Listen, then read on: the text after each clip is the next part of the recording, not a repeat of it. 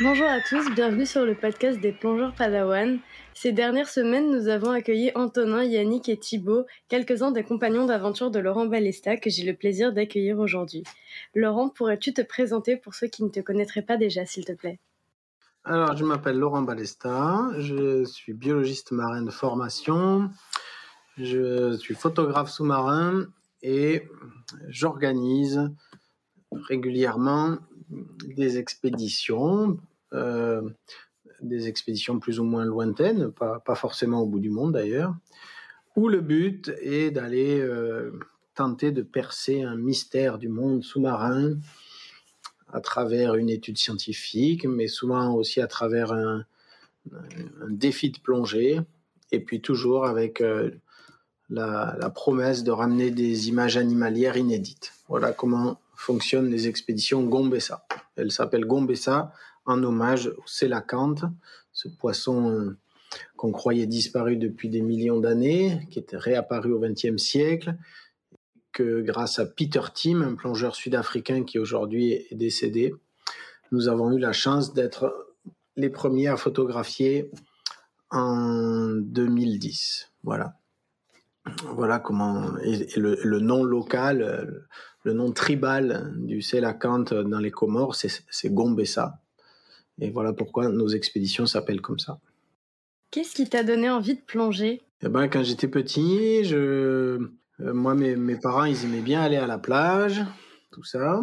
Et avec mon frère, ben, on, voilà, on était, on, est, on était un peu condamnés à presque soit à s'ennuyer sur le sable, soit à prendre nos masques et tubas et aller nager. Voilà. Alors c'était pas des endroits euh, remarquablement beaux, hein. c'était les, plages de Carnon, Palavas. Voilà, c'est juste des plages avec des petits rochers de temps en temps. Rien d'extraordinaire, mais en même temps euh, suffisant pour euh, créer des, des surprises, pour découvrir des petites choses, pour se faire des petites frayeurs. Parce que moi, j'étais pas accompagné, mais moi, mes parents, ils nageaient pas, ils plongeaient pas du tout. Donc au contraire, il nous disait tout le temps, non, non, n'allez pas dans l'eau, faites attention, c'est dangereux, il euh, y a des méduses, il y a des vives, euh, vous avez mangé, vous devez rester sur ça pendant trois heures pendant la digestion, il faut pas retourner à l'eau, plein d'idées un peu bizarres comme ça de l'époque. Du coup, avec mon frère, eh ben, euh, aller dans l'eau, c'était vraiment une aventure parce qu'on était livrés à nous-mêmes. Et c'est peut-être pour ça, parce qu'on n'était pas accompagné, que du coup on avait un peu peur, et que du coup on vivait sincèrement de vraies aventures parce qu'on était tout seul et eh ben c'est peut-être pour ça que j'ai gardé le goût de l'aventure et j'ai pas forcément le goût de la plongée contemplative. Euh, je, rêve pas d'aller plonger dans les beaux récifs bien connus euh, des Bahamas ou de la mer Rouge ou des Maldives. Moi, ce qui m'intéresse, c'est les endroits inexplorés, les endroits où personne n'est allé, les profondeurs où personne n'est allé. C'est ça qui me motive. Et je me demande si ce, ce plaisir-là, il vient pas de l'enfance, quand avec mon frère, nous étions livrés à nous-mêmes. Peut-être que si j'avais eu la chance, comme toi, d'avoir un papa qui m'emmène faire plein de trucs, eh ben peut-être que j'aurais pas eu le même goût de l'aventure. Voilà, je sais pas. On peut pas trop savoir, mais moi je me l'explique comme ça en tout cas. Tout à l'heure, tu nous disais euh, que toi, tu rêvais pas d'aller plonger euh, aux Maldives ou aux Bahamas, mais est-ce qu'il y a un endroit où tu rêverais d'aller et où t'es pas encore allé? Oh bah, il y en a plein, hein, forcément, puisque je suis je suis pas allé euh, partout, hein, loin de là. Je connais des, je connais des touristes qui ont fait beaucoup plus de destinations que moi, hein. beaucoup plus. Hum, voilà. Euh, non, mais je sais, moi, ah, d'abord, j'ai souvent plus envie de retourner quelque part que d'aller euh, quelque part de nouveau. C'est comme ça. Euh, si le, le, hasard va me faire euh, découvrir un endroit, vraiment par hasard, pas forcément parce que je l'ai vraiment cherché. Et à partir de là, une fois que j'aurai mis le doigt dedans, je vais vouloir y retourner très souvent. Donc voilà, je rêve euh, un peu de retourner en Antarctique, je rêve de retourner voir les. Quelle est ta plus belle plongée, ou en tout cas une plongée qui t'a marqué euh, bah, C'est difficile de, mais déjà, quand, quand pas forcément euh, les plongées des expéditions Gombessa, bien avant, euh, quand j'étais étudiant, quand, euh, quand, à la fin de mes études, par exemple, j'ai eu l'idée de dire tiens, et si j'allais plonger pendant, pendant une dizaine de jours si j'allais plonger toutes les nuits? Toutes les nuits, mais pas, pas à 9 h du soir quand il fait presque jour encore, mais vraiment la nuit, donc à minuit, seulement à minuit. Et voilà, et donc j'avais mis en place cette, euh, cette idée, et donc pendant, pendant une dizaine de jours, tous les jours, euh, je suis sorti le, soir à minuit pour aller faire des plongées. Et c'est comme ça, par exemple, que j'ai trouvé le gobi d'Andromède, ce tout petit poisson, hein, il faisait 3 cm, mais que à l'époque jamais personne n'avait observé, photographié. C'était la première fois que je découvrais euh, et photographiais quelque chose de nouveau. Et alors j'étais fou de fou de joie, fou d'excitation et, et, ça m'a ce tout petit poisson, il m'a donné aussi plein de confiance en moi parce que je savais que la plongée c'était ma passion, j'avais aucun doute là-dessus, mais je ne savais pas si je si j'arriverais à en faire mon métier. Surtout, ça m'a permis de me dire que peut-être que je pouvais vivre de ma passion et pas juste vivre ma passion. Ça m'a donné un peu de confiance en moi. Je découvrais quelque chose que personne n'avait vu avant. C'était peut-être un peu naïf, mais je me suis dit, si je suis capable de trouver un poisson que les autres n'ont pas trouvé, ça veut dire que j'ai des qualités pour ça et que peut-être ça peut être mon métier. C'était un peu naïf, hein, mais euh, d'abord parce qu'il y a des gens euh, qui ont toutes ces qualités-là et dont c'est pas le métier. Et pire encore, il y a des gens qui ont absolument pas ces qualités et dont c'est le métier. Alors là, vraiment, c'est un comble. Mais euh, voilà, donc euh, ça, ça m'a donné en tout cas beaucoup de confiance et de et d'envie de, de, poursuivre euh, là-dedans, euh, trouver toujours le juste milieu entre la prise de vue et l'observation scientifique. Est-ce que tu as déjà eu une panne d'air? Oui, j'ai eu, déjà eu une petite panne, des pannes d'air. Euh, quand j'étais beaucoup plus jeune, un peu plus vieux que toi quand même, mais, mais, mais quand même très jeune. Et j'ai eu le. J'ai été trop curieux, j'ai continué une plongée trop longtemps, je suis rentré dans une épave. Et puis j'ai fini par manquer d'air et je suis sorti de l'épave. C'était un peu limite et je me suis fait très peur ce jour-là. Et voilà, c'est pas pour rien qu'il y a des règles, qu'il faut respecter ces règles. Ça m'a servi de leçon. Quel est ton animal sous-marin préféré? Mmh, C'est quoi mon animal sous-marin préféré? Je sais pas. Euh, euh, depuis quelque temps, à nouveau, c'est l'hippocampe. Parce que j'aime bien, depuis quelque temps, retourner voir les hippocampes de l'étang de Thau, à côté de chez moi. Alors, euh, en ce moment, j'y pense beaucoup. Et ce matin encore, qu'est-ce qu'on était en train de dessiner sur une feuille? Qu'est-ce qu'on était en train de colorier ce matin? Un hippocampe. Eh oui Aujourd'hui, on a colorié des hippocampes. Mais sinon, euh, mais oui, c'est cela. Waouh, ils sont super beaux. C'était pas un mensonge, hein, on l'a vraiment fait.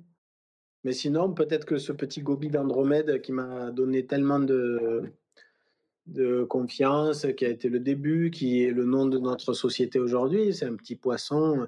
Et puis, euh, euh, depuis quelques années, c'est bien arrivé deux ou trois fois, des plongeurs naturalistes euh, le voient eux aussi, le photographient, parce qu'aujourd'hui, ben, presque tout le monde a un appareil photo.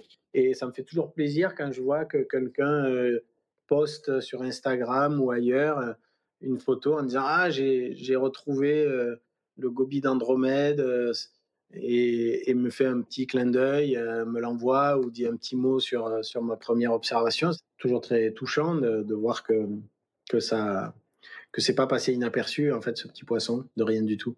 Alors voilà, ça, aussi ça compte. Et puis évidemment, hein, le, le sélacanthe, Gombessa, qui a donné le nom à mes expéditions, c'est sans doute le poisson auquel je dois toute la dimension professionnelle et internationale, euh, compris nos films et mes photos. C'est grâce au Célacante que j'ai fait ma première publication dans National Geographic il y a un peu plus de dix ans. Euh, c'est grâce au Célacante que que s'est créée euh, l'équipe Gombessa avec des plongeurs euh, fantastiques que, que tu as déjà interviewés. Donc ce, ce, poisson, il, a, il est à l'origine de, de plein de choses. Voilà. Tout à l'heure, tu nous disais que euh, tu aimais bien aller, bah, par exemple, voir les hippocampes à côté de chez toi, mais donc tu plonges encore juste pour le plaisir et pas pour le travail? Mais c'est un peu la même chose pour, pour moi. Je ne fais pas vraiment de différence. Ça, ça me fait toujours plaisir d'aller plonger. Des fois, quand on est très fatigué parce qu'on a, a, enchaîné beaucoup, beaucoup de plongées, c'est, euh, on, aimerait bien faire une pause. Mais je sais très bien que quand on fait cette pause, on le regrette presque instantanément et qu'on se dit ah quand même peut-être que j'aurais dû y aller. Je ne sais pas pourquoi on distingue. Enfin, je, comprends qu'on distingue le plaisir et le travail parce que pour beaucoup de gens, ben, le travail c'est très pénible, très dur, très voilà. Moi, j'ai la chance que ça soit soit pas comme ça. À la limite, ce qu'il faut distinguer, c'est quand est-ce que c'est épuisant, quand est-ce que ça l'est pas. Alors oui, euh, euh, mais euh, mon travail peut être épuisant, vraiment épuisant. Mais c'est pas pour autant que c'est pas du plaisir. Quand on plonge dans l'Antarctique où il fait très très froid, les plongées sont éprouvantes à l'extrême. On sort, on est, anéanti par le froid, on peut plus bouger, on n'arrive même plus à parler. donc bien sûr que c'est épuisant, mais c'était quand même une joie, un privilège et donc un plaisir de, de le faire. Alors, voilà, c'était une joie et un privilège. C'était pas forcément un plaisir puisque c'était douloureux, mais euh, on est tous prêts à recommencer parce que c'est une telle chance, une telle, un tel privilège de pouvoir le faire. Donc, il faut bien distinguer ça. Euh, je suis pas, je suis pas un épicurien qui cherche le plaisir, le plaisir tout le temps, à se faire plaisir. Moi, ce que je cherche, c'est euh, c'est assouvir ma curiosité, c'est euh, essayer de faire des images euh, inédites, euh, comprendre des choses. Voilà où est mon plaisir. Donc la plongée, c'est une joie et un plaisir, mais est-ce que tu as quand même des appréhensions quand tu plonges? Oui, oui, bien sûr, et, même de plus en plus. On pourrait, croire qu'avec le avec l'expérience, du coup, on maîtrise mieux et donc on a moins peur parce que. Et en fait, c'est tout le contraire. Plus on, plus on est expérimenté, plus on, mesure mieux les dangers. Et donc, on, comprend ces dangers. Finalement, celui qui a le moins peur, c'est souvent le, débutant passionné qui se rend pas compte et qui voit que le plaisir d'aller sous l'eau, etc. Et avec le temps, voilà, aujourd'hui, enfin, il y a, y a 20 ans, quand je faisais une plongée très profonde, j'étais juste excité d'y aller, c'est tout. Aujourd'hui, quand je fais une plongée très profonde, je pense aussi à, tous les accidents qui peuvent arriver. Je repense à, tous les accidents qui sont déjà arrivés, pas forcément à, moi, mais à des gens que je connaissais. Et certains sont même euh, décédés pendant, euh, lors de ces plongées, ont, eu un accident fatal. Et ça devient des fois même un peu obsessionnel de repenser à, tout ça. Est-ce que tu penses que c'est aussi lié au fait que tu sois devenu papa? Bah, Peut-être un peu, c'est sûr que ça, ça, je, ça sera difficile de, vérifier, mais pas, que, en tout cas, pas que. Euh, dans le sens que je me suis bien rendu compte euh, ces les dernières années avant d'avoir des enfants que je, m'inquiétais beaucoup plus qu'avant sur mes plongées. Ce qui a vraiment changé avec les enfants, c'est le sens qu'on donne à tout ça. Je, je, me, vois, je me verrai plus aujourd'hui euh, partir comme ça sans, sans un vrai projet qui ait du sens c'est peut-être un peu bizarre de dire ça, mais voilà, j'ai besoin de plus de bonnes raisons pour, pour partir. Ça, c'est une vraie réussite parce que là, on valide une nouvelle euh, méthode de plongée qui sera peut-être utile à d'autres. Hein. Donc, c'est n'est pas juste une performance personnelle, c'est un pas de plus dans les capacités d'exploration du milieu sous-marin voilà, on n'a pas inventé le scaphandre autonome, euh, les, plongées comme Cousteau il y, a, il y a un demi-siècle. Mais on vient de prouver qu'il y a un, petit truc qui est possible d'être fait et qui permet de rester encore plus longtemps à des profondeurs euh, qui sont loin d'être négligeables. il y a une fierté parce que c'est une, une vraie contribution à l'art de plonger, à l'art d'aller voir sous l'eau ce qu'il se passe.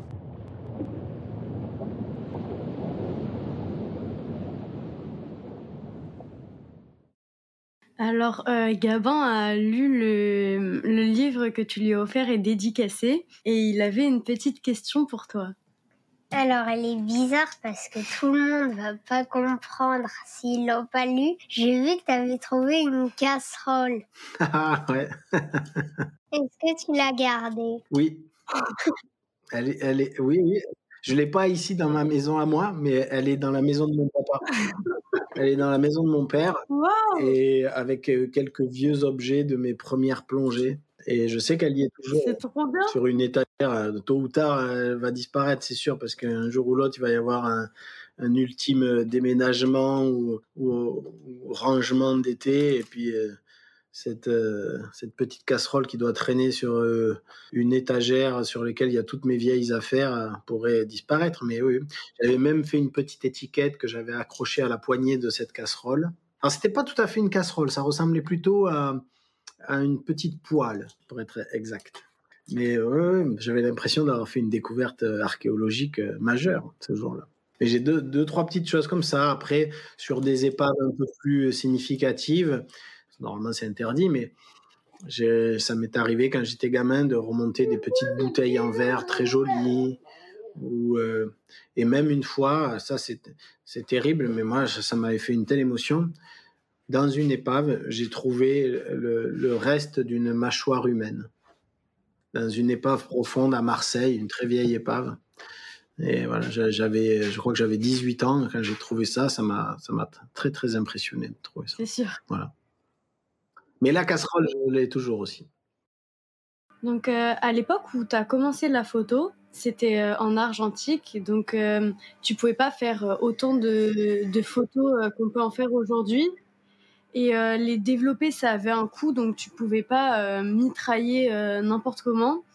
Comment est-ce que tu as atteint le niveau que tu as aujourd'hui en photographie et en, en technique? Est-ce que tu as pris des cours, tu as suivi des formations? Euh, non, moi je ne pense pas être très fort en technique. D'ailleurs, je suis toujours très impressionné quand je vois des, euh, certains techniciens me, raconter des, des, choses. Voilà. Après, euh, comment j'ai appris? Mais j'ai appris tout doucement, très lentement. Il n'y a rien de très impressionnant parce que j'ai appris tout seul, mais très lentement. Très, très lentement. J'ai, voilà. Moi, pendant, pendant près de dix ans, j'ai fait des photos sans que ce soit vraiment mon gagne-pain. J'ai commencé à l'adolescence et, jusqu'à 25 ans presque, je faisais mes photos comme ça, en, parallèle pendant mes plongées, euh, un peu sur le côté quand j'étais moniteur de plongée, un, peu sur le côté quand je, quand je faisais mes études de biologie voilà, je, trouvais plein d'occasions de pouvoir faire des photos, mais c'était pas la, j'avais pas l'obligation d'avoir un résultat irréprochable parce que je devais le vendre. Euh, c'était pas le cas. Donc ça, ça m'a donné du temps pour apprendre, pour euh, pour essayer plein de choses, peut-être même euh, pour trouver mon style en quelque sorte. J'ai tout de suite été un peu euh, contrarié, moi, par les contraintes de la photographie sous-marine. Enfin, j'en avais conscience que le, grand angle, c'est bien, mais ça a ses limites, tout devient tout petit. Que la macro, c'est très bien, mais ça a ses limites parce qu'on voit pas le décor qu'il y a autour. Et tout ça, moi, ça me contrariait et j'essayais de trouver des solutions. Et je pense que ça, ça m'a aidé à trouver mon style qui ensuite, c'est euh, grâce au numérique, a, pu se, se, mettre en place plus facilement. Les grandes photos de paysages sous-marins, où on voit des plongeurs tout petits dans des très très grands décors. Ça, je crois que c'est, je suis pas le, seul, mais sans doute quand même que j'ai été un des premiers à faire des images comme ça. Et puis surtout, surtout, toujours garder à l'esprit que, enfin, quand on fait des photos, que ce qui compte, c'est le sujet, quoi. Pour moi, faire une belle photo, c'est d'abord trouver un bel animal, quoi. tout simplement, trouver euh, une belle situation, une créature ou un paysage qu'on n'a jamais vu, ou un comportement qu'on n'a jamais vu. C'est ça le plus important. Et une fois que qu'on a ça devant les yeux, après, c'est pas difficile de faire une belle photo, surtout de nos jours. Alors, il y a, y a, 20 ou 30 ans, peut-être que c'était encore difficile, l'argentique et tout. C'est pas parce que le sélacanthe est devant toi que tu vas réussir à faire une belle photo.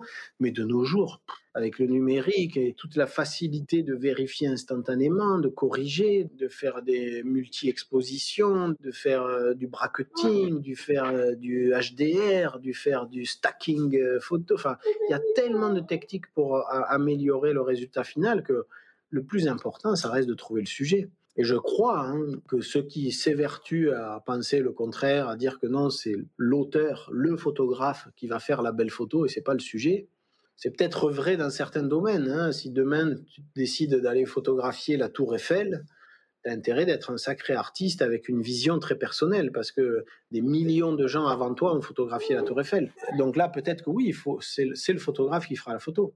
Mais quand tu descends voir le Sélacanthe, c'est le Sélacanthe qui fait la photo. Je tiens à préciser pour nos auditeurs que euh, tu publies dans le National Geographic et que tu as été élu plusieurs fois au Wildlife Photographer of the Year.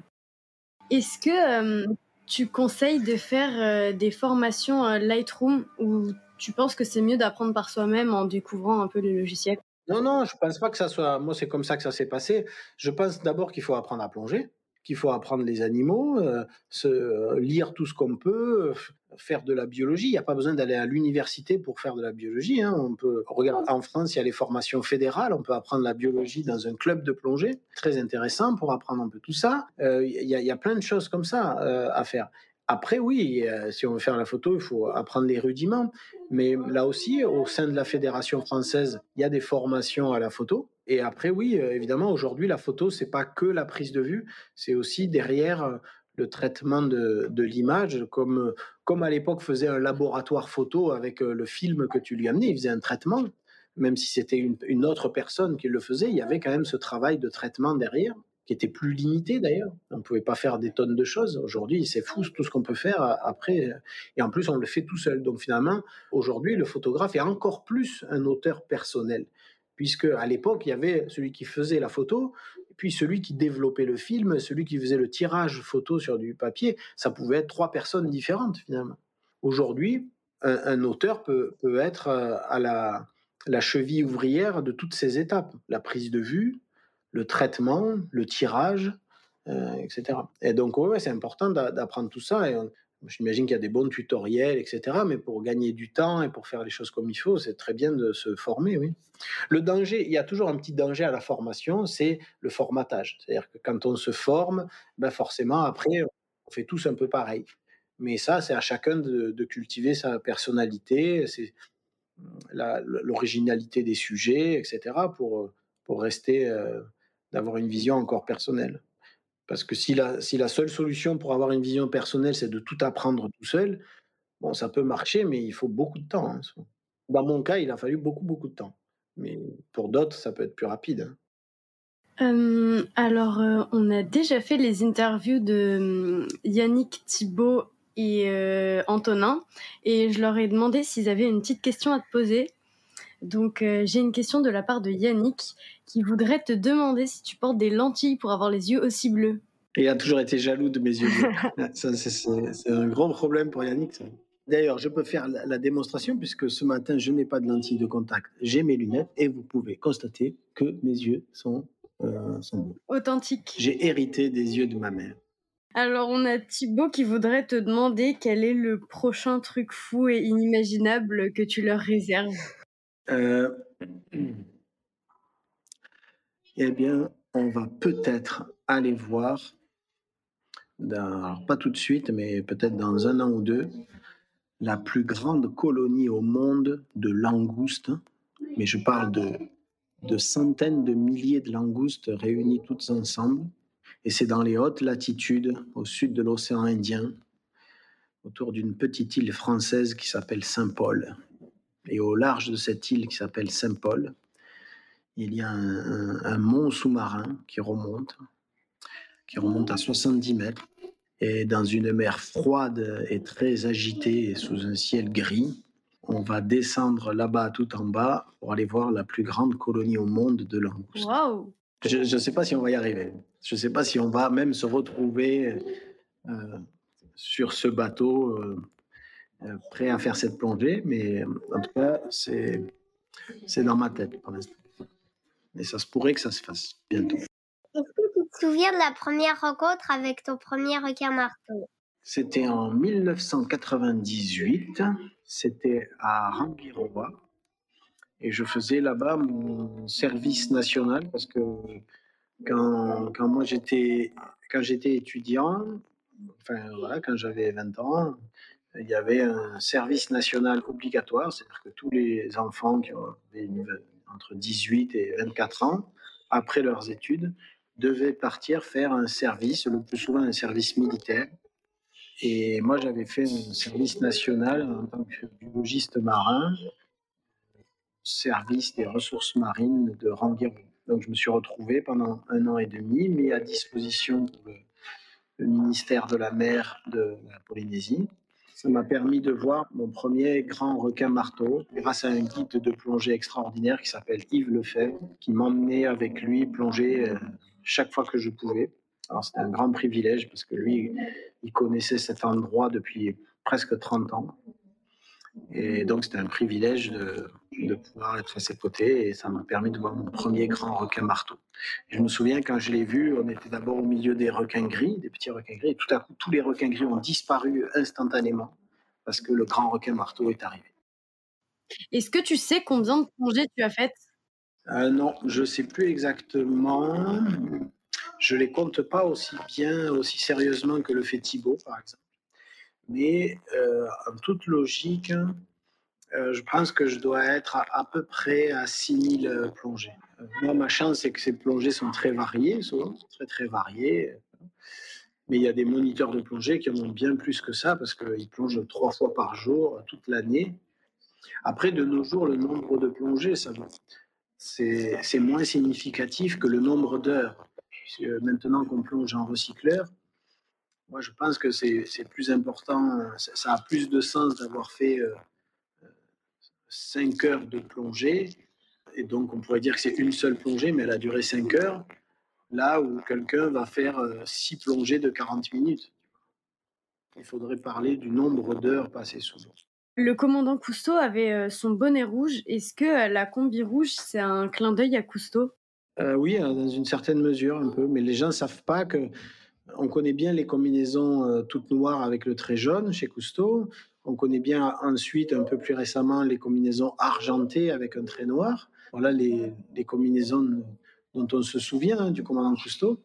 Mais on oublie que lorsqu'il avait fait son expédition en Antarctique, eh bien, les plongeurs d'Alcalypso avaient des combinaisons rouges. Donc, quand j'ai eu la chance de partir faire mes toutes premières plongées sous glace, grâce à Nicolas Hulot, dans le lac Baïkal, en Sibérie, je me suis dit que j'allais, comme il fallait que je me fasse fabriquer une combinaison étanche pour aller là-bas, je me suis dit que j'allais la faire toute rouge, un petit clin d'œil à, à sous glace du commandant Cousteau, même si c'était pas en Antarctique, mais voilà. Et, puis ça m'a apporté chance et puis je les ai gardées. Et puis il y a eu un jour aussi où ça a été décisif avec Yannick et Cédric Gentil, euh, nous étions au, au, Kamchatka, enfin dans les îles Kouril. C'est des îles qui sont entre le Japon et la péninsule du Kamchatka en Russie.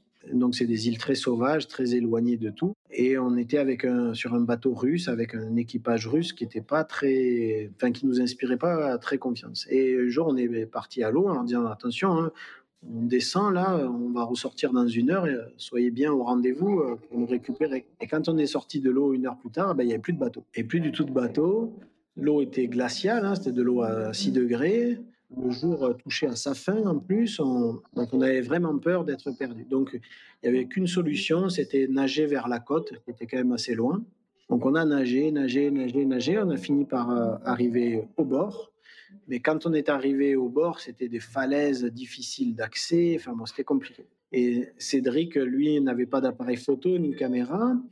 Et donc, c'est lui qui est parti, euh, qui a enlevé sa bouteille et en combinaison, il a grimpé sur les rochers pour faire signe au bateau qu'on voyait. Hein. C'était un tout petit grain de riz très très loin à l'horizon. On voyait à peine et on se disait qu'il devait nous chercher, mais pas au bon endroit. Quoi. Donc, il est monté sur ce rocher, il a fait des signes et des signes autant qu'il pouvait mais personne ne le voyait. Et puis il avait une combinaison noire sur les rochers noirs. Et je me suis dit, peut-être qu'avec ma combinaison, donc à mon tour, j'ai posé mes affaires, je suis monté sur les rochers, et là, le bateau nous a vus. Là, le bateau nous a vus grâce à ma combinaison rouge. Et donc, ils, ont pu venir nous chercher, et, il était temps parce que il commençait presque à faire nuit, enfin, il allait bientôt faire nuit, et là, ça, ça aurait été un problème. Voilà, et du coup, à partir de là, j'ai dit que désormais, euh, chaque fois que je monterai une expédition, ou que ce soit, euh, qu'il fasse froid ou chaud, on aurait des combinaisons rouges pour être bien visible en surface. Et en même temps, le rouge sous l'eau, bah, c'est une bonne couleur de camouflage parce que dès qu'on a, dès qu'on a dépassé 5 mètres de profondeur, bah, le rouge il devient, devient gris. Quoi. Et c'est une, une, couleur neutre et passe partout qui, qui est pas inquiétante pour les animaux. Est-ce que euh, tu préfères la photo macro ou la photo grand angle? Et pourquoi? Oh, moi, ça m'est égal. Je, sais pas, la technique ne m'intéresse pas. Ce que je veux, c'est montrer des, des, choses. Tu vois, j'aime autant montrer les, immenses décors. Euh, et là, ça demande des grands angles. Et puis après, montrer des toutes petites créatures euh, très difficiles d'accès qui, elles, demandent souvent des objectifs macro. j'ai pas de, de préférence pour une technique ou une autre. Encore une fois, moi, ce qui me plaît, c'est les sujets, c'est pas, pas la photo elle-même. Euh, après toutes les explorations et toutes les plongées profondes que tu as faites, est-ce qu'un jour tu aimerais bien faire une plongée profonde euh, comme euh, James Cameron pour Avatar en sous-marin? Ou est-ce que c'est vraiment la plongée en elle-même qui t'attire? Non, j'aimerais bien, bien sûr. Après, je, pense que en moi, j'aime bien quand même le côté, la dimension physique, d'être au contact, d'y aller, qui est cette, cet effort physique, cet effort, cette démarche presque sportive. Euh, ça, ça me plaît beaucoup. Euh, me, sentir moi-même euh, poussé dans mes retranchements physiques et techniques, ça, je trouve que c'est très excitant, très motivant. Donc, à partir de là, le sous-marin, il, il m'offrira pas ça. Au contraire, tu es, à l'abri, tu dans une, Même s'il doit y avoir d'autres inquiétudes, d'autres audaces, hein, mais. Par contre, la curiosité naturaliste, elle est là. Donc, oui, si j'avais l'occasion d'aller à, à 1000 mètres, à 3000 mètres, à 6000 mètres ou à, ou à 10 000 mètres comme lui, euh, bien sûr, j'ai- j'aimerais bien. Mais je sais que quand même, euh, j'aime bien aussi l'idée d'y aller physiquement. Quoi. On n'osait pas s'approcher de cette meute. On restait au-dessus, 10 mètres au-dessus. On l'a filmé de loin. On était là, euh, les genoux sous les épaules, tellement on craignait tout ce qui pouvait dépasser de mâchoire de cette meute rassemblée comme une boule de requin impénétrable. On a commencé à, oser descendre un peu sur les bords. On gardait toujours notre distance, mais on se rapprochait un peu du fond. Mais ça reste impénétrable. Qu'est-ce qui se passe ici, là, au, au plein milieu de la meute, quand on est autour? En étant à ce niveau-là, c'est arrivé quelquefois qu'on commence à se faire bousculer par les requins.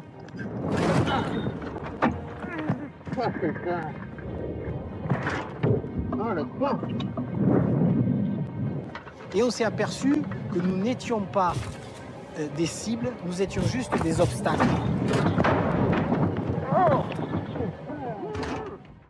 Est-ce que quand tu as commencé le recycleur, tu avais des tables ou est-ce que tu avais déjà un, un ordinateur qui programmait euh, les différents gaz, etc. Non, non, au tout début des recycleurs, on n'avait pas d'ordinateur, donc c'était un peu compliqué, on ne savait pas trop ce qu'on faisait. Donc on, on- on prenait des marges, c'est-à-dire que par exemple, j'utilisais un ordinateur Nitrox avec mon recycleur et je savais que, euh, je savais que je ferais plus de paliers que nécessaire, mais c'était toujours, euh, toujours mieux que si j'avais pris un ordinateur R, par exemple. Voilà. Mais évidemment, l'ordinateur Nitrox ne, ne- ne prenait pas en compte le fait que quand je remontais, j'enrichissais le, mélange en oxygène. À l'époque, il n'y avait pas beaucoup de, possibilités.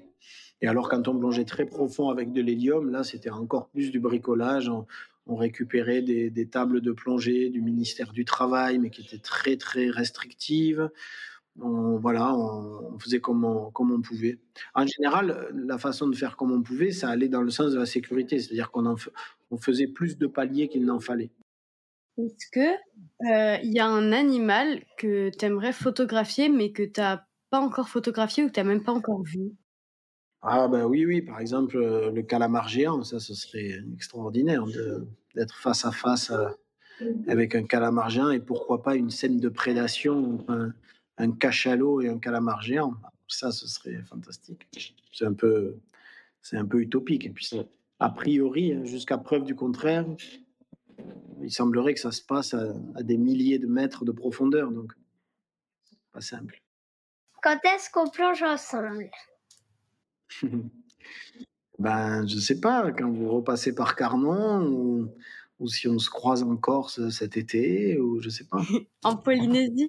Ou en Polynésie, si effectivement, si tu as la chance que tes parents t'amènent jusque là-bas, peut-être qu'on se croise là-bas. Ça, je, je pense qu'il va falloir beaucoup de négociations. hein. Ouais, hum, je suis même pas sûr qu'il faille beaucoup de négociations. ah là là, peut-être pas. Il y aurait négociation si la- si l'envie n'était que la tienne. Je suis sûr que ton père a autant envie que toi Polynésie. Pense aussi. Est-ce que justement, quand tu pars en vacances, tu plonges ou est-ce que euh, pas du tout? Moi, jusqu'à présent, je partais jamais en vacances. Ce que je préférais, c'était continuer à travailler, à monter mes projets, partir plonger. J'avais jamais eu le besoin de dire euh, j'arrête de plonger. Maintenant, c'est un peu différent. Maintenant que j'ai des enfants, euh, les vacances, même si elles restent au bord de la mer, s'apparentent à quand même quelque chose de plus, de plus facile. D'aller faire du palme masque tuba avec ma fille, tout ça. ça, c'est vrai que ça s'apparente un peu aux vacances. Mais si, ça m'arrivait quand même euh, quelques jours dans l'année, et encore, là, ça fait au moins quatre ans que c'est plus arrivé, entre d'aller un peu à la montagne euh, avec des guides de haute montagne. J'avais la chance d'avoir des copains guides de haute montagne et d'accéder à des, sommets euh, vierges et où, on redescendait en ski ou en surf de manière très. Enfin, que dans du hors-piste, c'était génial. Mais c'était peut-être trois jours dans l'année. J'ai remarqué qu'à à Andromède, euh, vous faites euh, tous des footings le midi. Euh, donc c'est parce que vous avez besoin d'une bonne condition physique et d'une bonne hygiène de vie pour plonger? Moi, c'est ce que je pense. Hein. Après, il suffit d'aller sur un bateau de plongée en bord de mer pour voir que tout le monde ne pense pas la même chose. mais je pense que oui, quand on fait des plongées un peu un peu engagé. Quand on fait ses plongées tous les jours au cours de mission, il ne il faut pas être fatigué au bout d'un jour. quoi. C'est pas possible ça. C'est là où on se met en danger. C'est, et donc, euh, donc euh, on, essaie de, maintenir un, entraînement quotidien. Tous les, plongeurs d'Andromède essaient de s'entraîner euh, une fois par jour, une petite heure, du footing ou de la gym, ou voilà, des, tout ce qu'il faut pour rester en forme le plus longtemps possible. Comment tu fais pour euh, pas avoir de buée dans ton masque? Moi, je fais pour pas avoir de buée dans mon masque bah, Je crache dans mon masque. Gabin n'aime pas ça, il trouve ça dégueu. Tu trouves ça dégueu de cracher et tu fais, et tu fais comment toi? Tu fais pipi dans ton masque ou quoi? Bah il a de la buée. Ben non. Alors d'abord, il y, a plusieurs, il y a plusieurs solutions. Déjà, il faut bien nettoyer son masque des jours avant avec euh, du dentifrice. Tu vois, tu mets du dentifrice sur la vitre de ton masque à l'intérieur et tu le laisses avec du dentifrice pendant plusieurs jours. Pendant plusieurs jours, tu laisses comme ça ton masque avec du dentifrice. Ça fait une croûte à la fin toute sèche. Mais c'est pas grave, tu remets un peu d'eau, tu, frottes un peu la vitre à chaque fois et pendant plusieurs jours, plusieurs jours, tu laisses comme ça. Ça, ça permet de nettoyer bien la vitre pour qu'il n'y ait plus de, de, reste. En fait, s'il y a de la buée, c'est parce qu'il y a le silicone de ta jupe au moment où elle est moulée qui vient laisser une sorte de film de silicone. C'est ça qui fait la buée. Et une fois que, tu as bien nettoyé ta vitre comme ça, après tu verras qu'avec un tout petit peu de salive, et, puis tu rinces un peu ton masque, et puis voilà. Va, va, falloir que, que, que, ça te plaise ou non, il n'y a pas beaucoup d'autres solutions. Hein. Est-ce que avoir autant d'appareils et de, de, choses que vous avez, vous, quand on vous voit, vous êtes hyper encombré, vous avez plein de trucs, vous arrivez quand même à, bouger sous l'eau? Ben oui, c'est sûr que si on n'avait rien du tout, si on était comme des apnéistes avec juste des palmes, on serait plus gracieux et on bougerait, on irait plus vite. Mais il n'y a pas le choix on, y va pour ramener des choses, pour ramener des images, pour ramener des échantillons, pour, on va y faire un travail. Donc, euh, on n'a pas beaucoup le choix. Raison de plus pour s'entraîner, pour euh, se faire de la gymnastique, du renforcement musculaire, pour pouvoir porter tout ça, pour pouvoir nager malgré tout ce poids sur le dos. Voilà pourquoi aussi il faut s'entraîner. Euh, est-ce que au palier tu t'ennuies toi? Ou tu arrives à t'occuper? Alors, euh, au début d'une mission, ouais, on s'ennuie un peu quand on a perdu l'habitude. Mais paradoxalement, plus les journées passent, plus le palier passe facilement aussi. Quand on commence à être bien à l'aise dans sa combinaison, dans son scaphandre, quand on s'habitue au froid, tout ça, ben après, les, paliers, ils passent, ils passent facilement. Finalement, c'est, c'est, c'est un moment où on n'a rien à faire, c'est sûr, mais c'est aussi un moment où personne ne vous ennuie où personne vous demande quoi que ce soit. Tu vois, quand, quand tu as un peu des responsabilités, tout ça, tout le monde vient te, te, demander de, de, prendre des décisions. De, euh, et ben, au moins, pendant les paliers, personne t'embête, personne euh, te demande de prendre des décisions. Et, et, il faut voir ça un peu comme un moment de presque de méditation, même si moi j'ai jamais été très très très doué pour ça ou très adepte de tous ces trucs là Mais ça, il, faut, il faut essayer de, de. De toute façon, on n'a pas le choix. Donc, autant essayer d'en faire un moment de recueillement, de méditation, de, de calme, de, de presque. c'est- On, peut, on a du mal à dormir ou à faire la sieste, mais en tout cas, c'est un- il faut essayer d'en faire un moment de, de calme et de repos. Comment t'es venue la passion pour la photo?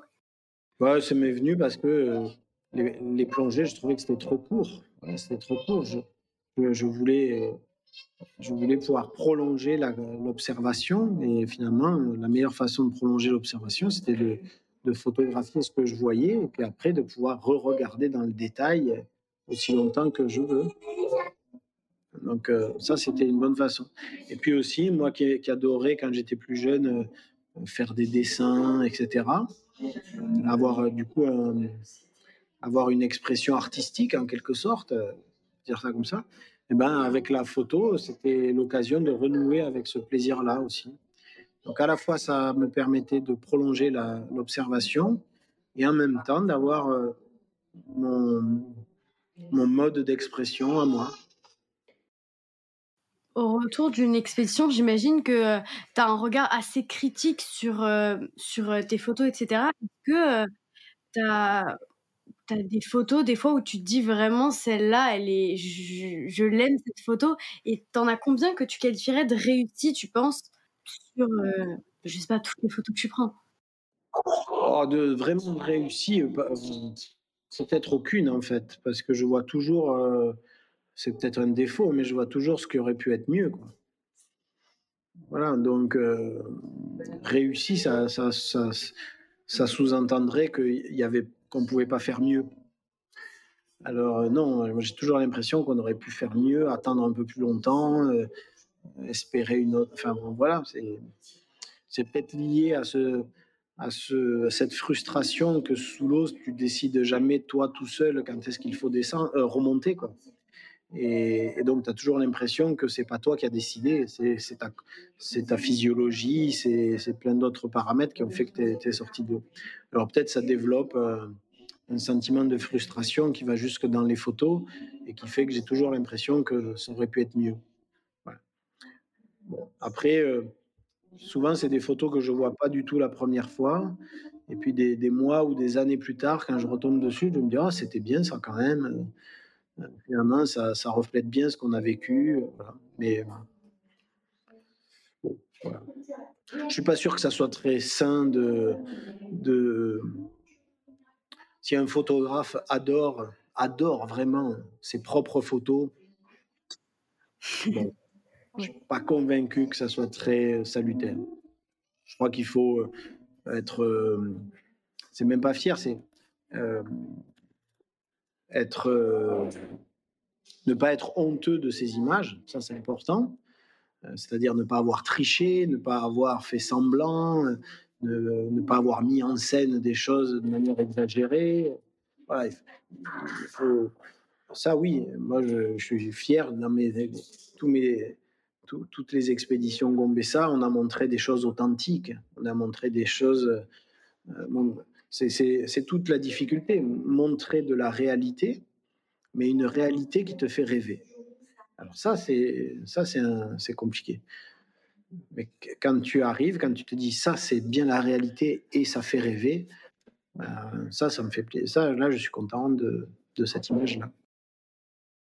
Est-ce qu'il y a une question que tu aimerais qu'on pose mais qu'on qu'on t'a jamais posée? Ah, ouais. Mais je te dirai pas laquelle. Mais non, t'as pas le droit de faire ça Ah bah si. J'attendrai qu'un jour on me la pose. Oh non, c'est cruel Ah non, Si je, si je, si je, si je, si je le dis, ça marche plus. J'ai- bon espoir qu'un jour ou l'autre, quelqu'un me pose cette ou ces questions-là. Un indice. Non, il n'y a pas d'indice. Je suis sûr que tu les auras quand tu seras plus grande. Alors il faudra qu'on se refasse une interview. Ben, on fait ça dans, dans 10 ans. Voilà. Avant, avant quand même. Ouais, Peut-être qu'il faudra que tu aies 10 ans de plus pour comprendre tous ces trucs-là. Ah. Bon, Ça lui fera, alors dans 10 ans. Voilà. bah, ça lui fera euh, bah, 23 ans.